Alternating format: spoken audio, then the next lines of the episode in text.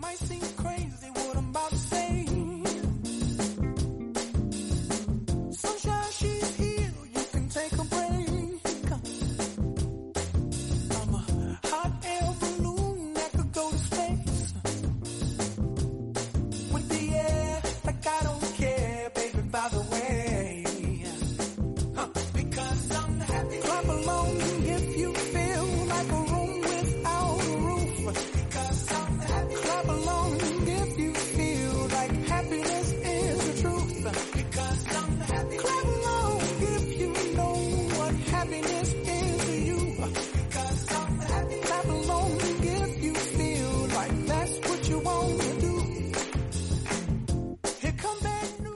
Bienvenidos nuevamente a Muy Capaces, un espacio positivo y estimulante en LGN Radio en el que lo más importante son las capacidades que nos hacen únicos. Cada persona tiene rasgos que le hacen ser especial y en general esas habilidades son fáciles de reconocer, pero si no se han desarrollado lo suficiente, en Fundación Esfera nos encargamos de hacerlo, logrando que surjan aún más capacidades. No nos gusta poner límites y nos encanta sorprender con diferentes propuestas. Por eso queremos compartir con los demás aquello que nos hace diferentes, especiales, inconfundibles. Lo recuerdo en cada programa, tenemos mucho que aprender de las personas con discapacidad, de su forma de afrontar las dificultades, de vivir con intensidad cada momento, de pararnos a reflexionar.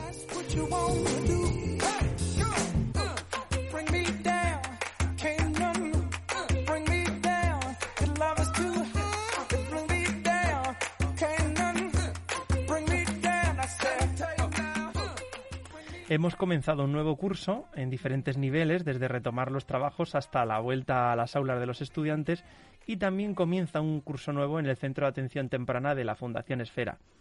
Este servicio recuerdo que está destinado al tratamiento asistencial y preventivo de niños con problemas de desarrollo o riesgo de padecerlos por causas de origen prenatal, perinatal o postnatal, con edades entre 0 y 6 años. Una de las características de la Fundación es que el equipo de profesionales considera la globalidad del niño, es decir, observan cómo poder ayudarle desde distintas disciplinas médicas. Además de trabajar con los pequeños, también centran el servicio en la familia y en el entorno que le rodea. Y entre estos profesionales que entienden muy bien qué sucede a los pequeños y les ayudan, pues se encuentra Lourdes Blázquez, que hoy nos acompaña en el programa Muy Capaces. Bienvenida. Hola, buenos días. Lourdes es logopeda y puede contarnos su experiencia como profesional, que además es una de las más veteranas en la fundación y que ha tratado todo tipo de casos, ¿no? Supongo que atiendes a, niños que, presentan algún tipo de, alteración en el, habla, ¿no? O en la comunicación, en el lenguaje. ¿Qué tipo de casos suelen darse habitualmente?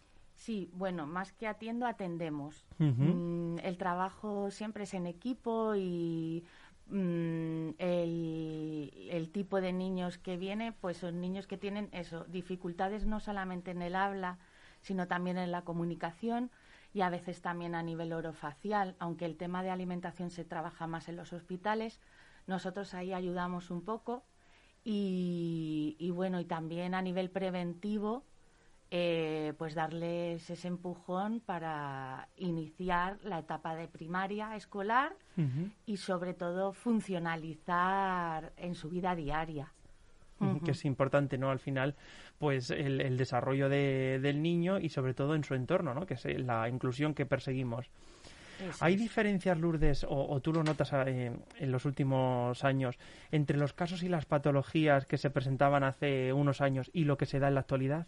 Sí, a ver, eh, los casos que vemos son muy variados porque vienen niños con diferentes características, pero si hemos observado de un tiempo a esta parte mayores problemas con la comunicación, con la intención comunicativa, con cómo nos relacionamos, eh, cómo se relacionan estos niños unos con otros y con iguales, con adultos. Entonces ahí es donde estamos trabajando y al final es el requisito inicial para que emerja luego el habla. Si eso no existe, si yo no tengo interés en ti y tú en mí, ni tenemos algo que compartir, es difícil que haya un lenguaje funcional con el que comunicarnos. Entonces ahora sí que es verdad que hemos visto un aumento de estas características y, bueno, lo estamos trabajando de manera multidisciplinar, no solamente desde logopedia, sino desde la parte de psicoterapia, estimulación, incluso mm, la fisio también trabaja con ello, tenemos terapeutas ocupacionales, todos vamos a una y, y aunque cada uno tenemos nuestra especialidad, sí que es importante que todos conocemos a los niños con los que trabajamos y nos ayuda mucho en el trabajo. Sí, al final el trabajo en equipo que tanto se habla, al final tiene sus consecuencias positivas, ¿no? Y te permite al final ver otra visión diferente, ¿no? Desde otro ángulo. ¿Y a qué crees que se debe este cambio? Pues no lo sé. Eh, yo creo que a lo mejor el tipo de vida que tenemos ahora, tan estresante, eh, factores también biológicos. Eh, no es que no les dediquemos tiempo a nuestros niños ni a nuestros hijos, sino que es que las cosas cambian mucho. El tú a tú, el piel con piel se está reduciendo mucho con las redes sociales, las tablets. Sí que es verdad que, que se intenta proteger a los niños de todo esto, pero Tampoco creo que sea una causa única, también hay factores biológicos muy importantes, eh, mm, como sea la estructura familiar, mm, los antecedentes de esos niños. Es que no hay un factor desencadenante de esto, pero sí que estamos viendo eh, eh, este aumento, que hay veces que la evolución es súper buena y lo bueno que tenemos es que trabajamos en edades donde se está adquiriendo todo, la plasticidad está ahí y la capacidad de aprendizaje es muy grande, y, pero no sabemos muy bien de dónde. Entonces nosotros lo que hacemos es trabajarlo de manera conjunta y, sobre todo desde la demanda de la familia, eso es muy importante. de que la familia quiere comunicarse con sus hijos, que su, saber qué les pasa eh, y, que los hijos puedan expresar. Y, para eso pues utilizamos muchas metodologías, no solamente el lenguaje oral, muchas veces hay que echar manos de pictogramas, gestos naturales, mm, la música también. Sí, por eso te iba, a, te, iba a preguntar yo, ¿no? Porque aparte de la comunicación verbal, que es muy importante desde la infancia, a veces, claro, puede resultar pues muy complicado. ¿Cómo estimulas el lenguaje en los pequeños? ¿A través de otro tipo de, lenguaje, además del oral? En general, eh, antes de que vengan a logopedia, eh, suelen ir a tratamientos de estimulación donde se les estimula de manera global el resto de las áreas cognitivas, porque al final el lenguaje para mí es como el culmen de, de, muchos más desarrollos, ¿no? Entonces, eh, me he ido. sí, te preguntaba que aparte del, lenguaje oral, si estimuláis otro tipo de lenguaje para que ellos puedan también transmitir. A ver, lo principal y el requisito indispensable es esa necesidad que tenga la persona que habla de hablar, de comunicarte algo y no tiene que ser necesariamente con el lenguaje oral. Muchas veces con un gesto que le asociamos siempre a una palabra, con un pictograma, un dibujo un poco esquemático, incluso dibujos, o jugando. Es muy importante el juego en los niños. Conseguimos que ese niño empiece a comunicarse y posteriormente vamos estimulando de diversas maneras el que brote y emerja el, lenguaje oral. Entonces, mm, a ver, sí que hay veces que el trabajo del logopeda de toda la vida, de la R, la S, se hace, pero ya no vamos tan a lo puntual. Lo que a mí me interesa es que yo entienda que dice perro cuando dice perro y no tanto que lo diga bien. Y que lo diga cuando lo vea a un perro y lo quiera compartir conmigo. Entonces, es escuchar mucho al niño, em, vincular mucho con él y que vinculemos todos con ellos. Este tipo de niños también hay veces que es difícil para las familias porque no le entienden. Entonces, también enseñarles a las familias, eh, ayudarles, apoyarles en cómo mm, dirigirse a sus hijos y encontrar un nexo, eh, un, canal con el que poder comunicarse es muy importante. Hablabas también de, bueno, del uso de las tablets, de las nuevas tecnologías. ¿Es, ¿Es, imprescindible, crees tú, la conexión con los demás para, para comunicar? Sí, el tú a tú es lo más importante. Y encima ahora se une la situación actual de la pandemia y los niños necesitan besos, abrazos. Y además hay una época en el desarrollo lingüístico que coincide con el desarrollo general, que es motora. Entonces el niño no puede hablar y comunica a través de sus movimientos. Y hay veces que esas rabietas tan grandes es porque, jolín, es que te estoy intentando decir algo y no me entiendes porque no tengo las herramientas lingüísticas necesarias y a lo mejor yo me acerco a ti pero te empujo para decirte hola. Entonces, ¿qué pasa con las tablets y todo esto? Que nos quita experiencia vivenciada, nos quita ese piel con piel. Tampoco hay que eliminarlas, porque forman parte de nuestra vida.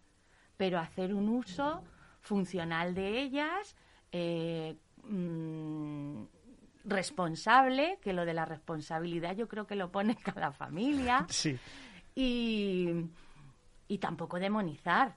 Nos, puede, nos ayudan en muchas cosas. Por ejemplo, en el trabajo de conciencia fonológica y trabajo auditivo nos ayuda muchísimo. Incluso mm, en los tableros de comunicación. Es más fácil llevar una tablet que llevar ahí un tocho. Entonces, hay que intentar pues, pues ir adaptando las cosas, pero los niños es importante que jueguen, que los padres nos tiremos al suelo, que estemos con ellos, que estén con otros niños.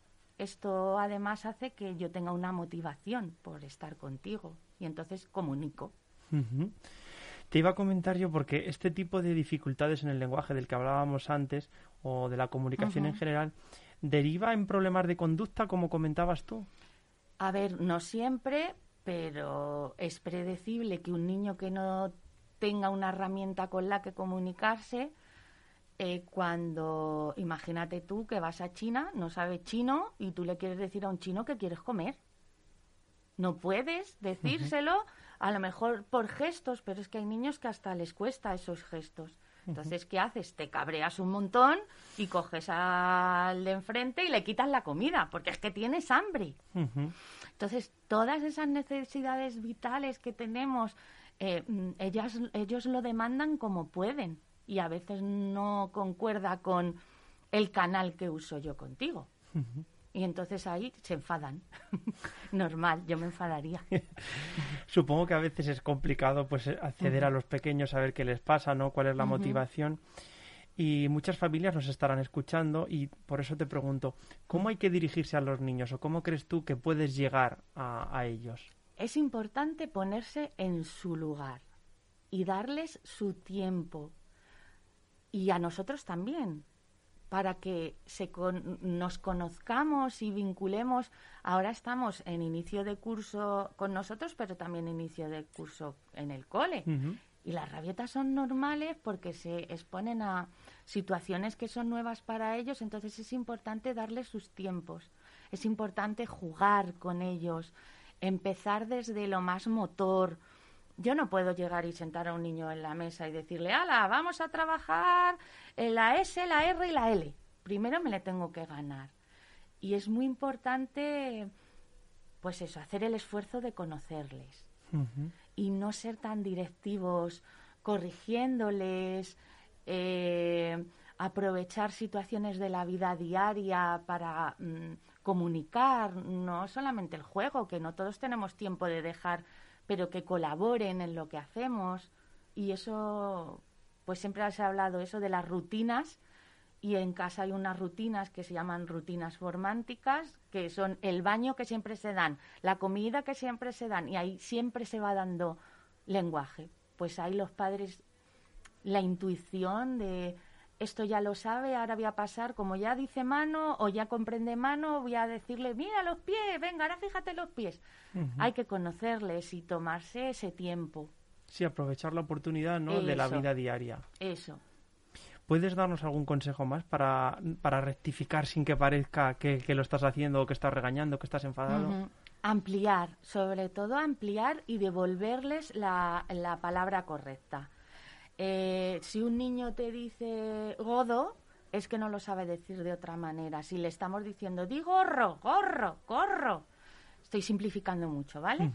Eh, si él no lo dice es porque a nivel de procesamiento todavía no lo tiene adquirido y eso va a nivel motor y, tiene que colocar la lengua en tal... No.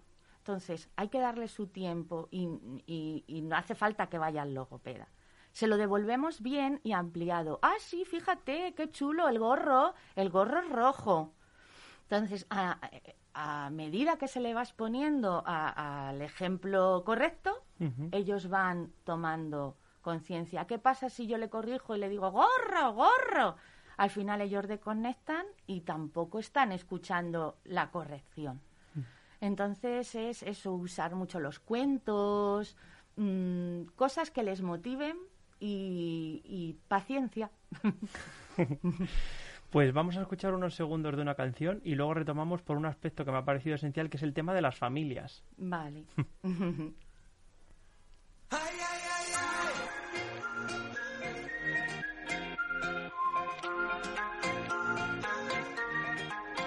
Las cuatro paredes de nuestro hogar no eran suficientes para aguantar.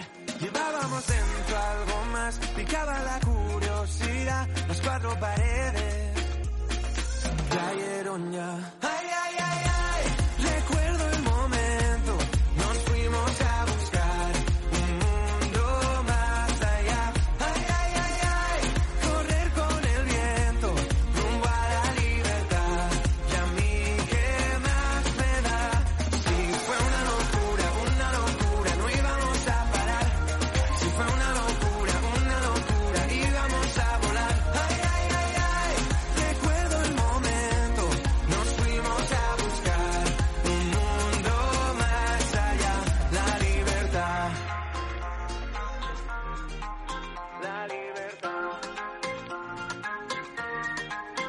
El cielo el cielo.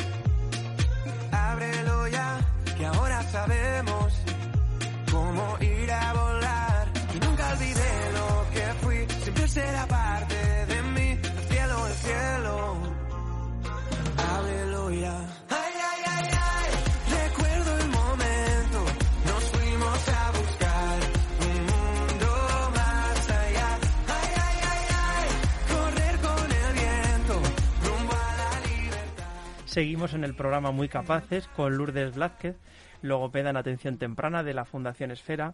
Estábamos hablando pues de, acceder a los niños, ¿no? de intentar mejorar su comunicación y los profesionales, tus compañeros que han pasado por aquí han subrayado siempre el objetivo principal de, de atención temprana, de potenciar al final la capacidad del niño y su autonomía, ¿no? Y su inclusión en el ámbito escolar, familiar y social.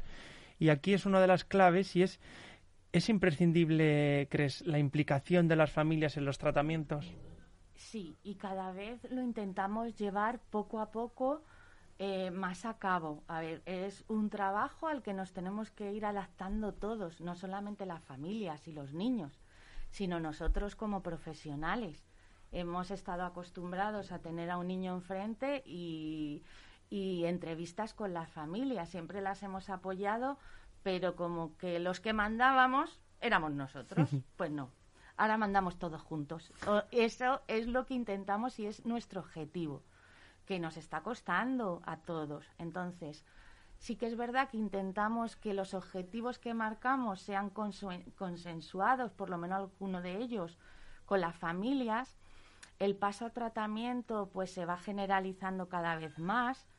Eh, siempre un poco, eh, ya te digo, teniendo en cuenta eh, la situación de la triada familia, terapeuta, niño, que nos vayamos todos eh, sintiendo seguros, que nosotros también conozcamos al niño para luego hablar con, con las familias y que las familias nos cuenten.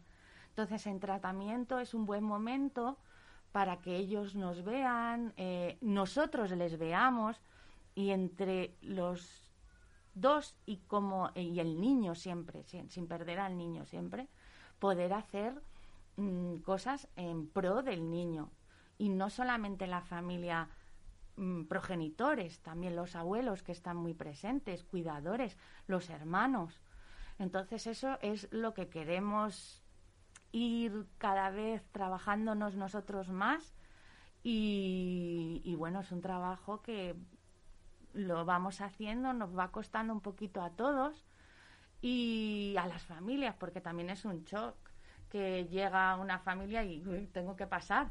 Hay veces que también a las familias les viene bien estar fuera y es mejor no entrar eh, día a día porque necesitan también ese espacio para ellos. Y también nosotros tenemos que ver cómo se comporta el niño con la familia y sin la familia. O sea que yo creo que lo ideal es un poco compenetrar todo. Hay un poco de remix de lo antiguo y de lo nuevo. Eso, y como te digo que igual que la importancia del equipo es súper importante, es que sin familia no habría equipo. ¿Encontráis también alguna familia que sea un poco más reticente a esto de, implicarse en los tratamientos? ¿O en general todos suelen...? A ver, en general todo el mundo se quiere implicar, pero cada uno tenemos nuestro proceso, incluso nosotros como terapeutas. Esto es algo novedoso para todos y que hemos estado viendo eh, eh, con, a través de plena inclusión y, de estudios y, de charlas que hemos tenido, que, eh, que estudios han dicho que esto es lo mejor, pero nos tenemos que adaptar todos y no todos estamos preparados de repente para enfrentarnos cara a cara. Hay que tener en cuenta que las familias que entran con nosotros acaban de aterrizar y, y tenemos que cuidarles muchos, mucho a ellos y a sus hijos. Entonces es un camino. Entonces sí que es verdad que, que todos quieren hacer, cada uno de su manera y poco a poco. Eh, antes comentabas también que aparte del trabajo que realizáis en las aulas, eh, las familias hacen determinadas actividades ¿no? con ellos o vosotros les dais consejos para que vayan asociando.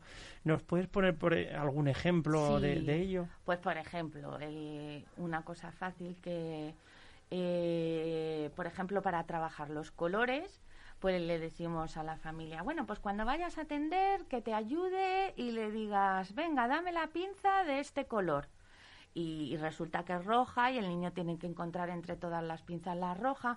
Entonces es un poco incluir todo eso que estamos trabajando en la vida diaria. Y, por ejemplo, a nivel de lenguaje, pues la importancia de los cuentos, de compartir esos momentos, de cuando ya empiezan un poco a hablar que también ellos pidan el pan.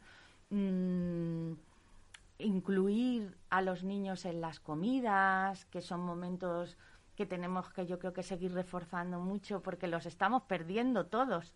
Y que no sea solo comer y es un acto social muy importante. Entonces, y luego lo que te decía, mucha paciencia y mucha empatía con ellos. Y silencios, que eso nos cuesta. Esperar un poco a ver qué dicen, no precipitarles, porque entonces les agobiamos. Bueno, seguro que las familias que nos estén escuchando dirán, vamos a apuntar claves, consejos que nos van a venir muy bien. Bueno, antes hablábamos también de, de la parte preventiva, ¿no? De, evitar posibles dificultades en el futuro. ¿Se nota este trabajo, esta prevención que realizáis con los niños cuando los veis eh, en años? Sí, Sí, además no es un trabajo solamente exclusivo de la fundación.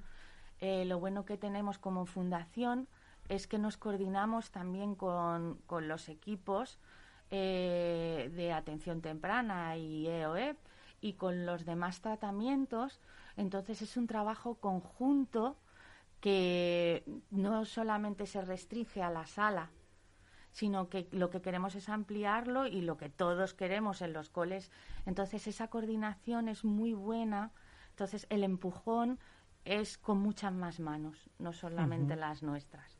Entonces mm, sí que es verdad que eh, estos niños cuentan con una estimulación, tanto a nivel cognitivo como emocional, como lingüística, como motora, pues que otros niños no tienen también porque no la necesitan, porque mm. las pueden extraer de manera natural. Pero cuando no se puede de esa manera natural, es importante pues la labor de todos, la familia y...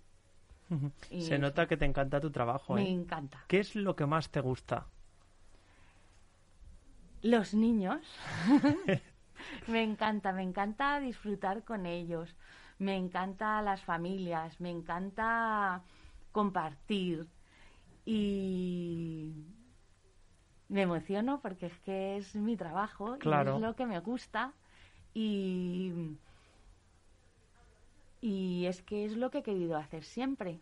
Entonces, el estar con ellos a veces agota, igual que el papel de padre agota.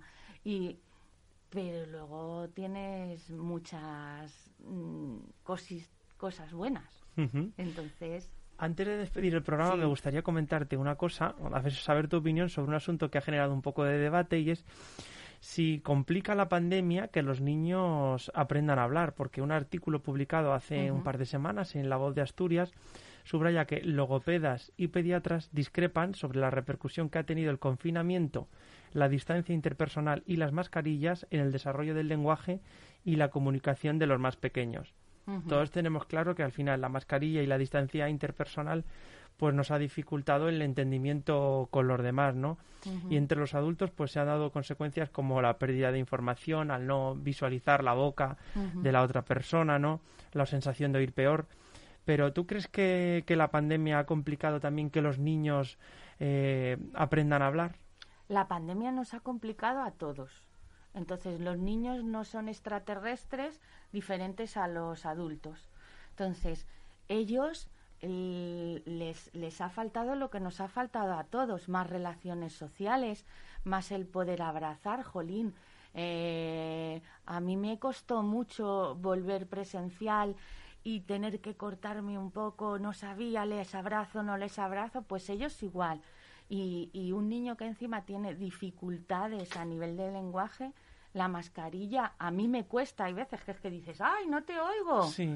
Pues imagínate ellos que su apoyo visual es mucho la boca. Entonces, mm, es verdad que las familias hemos hecho lo que hemos podido con nuestros hijos, ahí ya me incluyo yo. Y dentro de teletrabajo, el que, el que salía presencial, hemos ido bueno, los deberes que tenían del cole, las, eh, todas esas cosas, hemos intentado encontrar los espacios para los niños. Pero al final también el que no tuviese hermanos se había perdido de esa relación social con los iguales y con otros adultos. Entonces, no son diferentes los niños a los adultos en eso. Eh, y muchas veces les vemos como, bueno, es un niño, no se entera. No, sí se enteran. Y luego ellos también, a nivel afectivo, ellos han notado que algo pasaba, por eso también desde la fundación les mandábamos muchos cuentos intentando explicarles la situación. Entonces, igual que para nosotros ha sido difícil, para ellos también, y evidentemente ha repercutido en todos los niveles de, eh, áreas de desarrollo. Entonces, bueno, pues esto va a ser un hito histórico para todos. Bueno, pero poco a poco. Pero yo creo que. Esperemos que retomemos la normalidad. Y los niños son súper adaptativos. Y sí que es verdad que yo creo que van a. que están cogiendo ya todo poco a poco y fenomenal. Pues Lourdes, muchísimas gracias por compartir tu experiencia aquí en el programa de Muy Capaces. Seguramente a muchas familias les sirva les sirvan tus consejos, ¿no? Y a lo mejor pues has dado algunas claves para mejorar la calidad de vida de, los más pequeños. Así que gracias y espero que vengas dentro de unos meses también a contarnos más novedades. Sí, bueno, y quería agradecer a las familias también el esfuerzo que hacen, que no es fácil ser padre, eh, mm, con un niño con dificultades y no, no es fácil. Y, y, como nos apoyan y, y, la cercanía que percibimos en ellos y fuerza, mucha fuerza y mucho amor para los niños, que les queremos un montón. Pues desde aquí les mandamos un abrazo a los niños y a las familias que siempre están con nosotros. Y también agradecemos a los oyentes del EGN Radio su participación constante con nosotros. Disfrutad del jueves y nos vemos la próxima semana.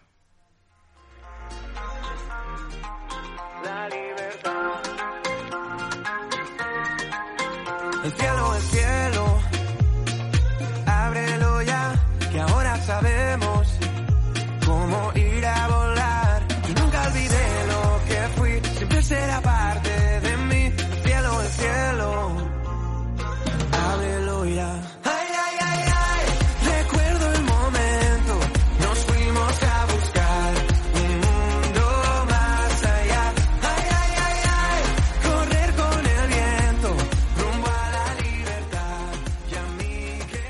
Ven a jugar con el Club Baloncesto Villa de Leganés. Forma parte de uno de los clubes más grandes de la Comunidad de Madrid. Equipo federado, liga autonómica, grupos en todas las categorías.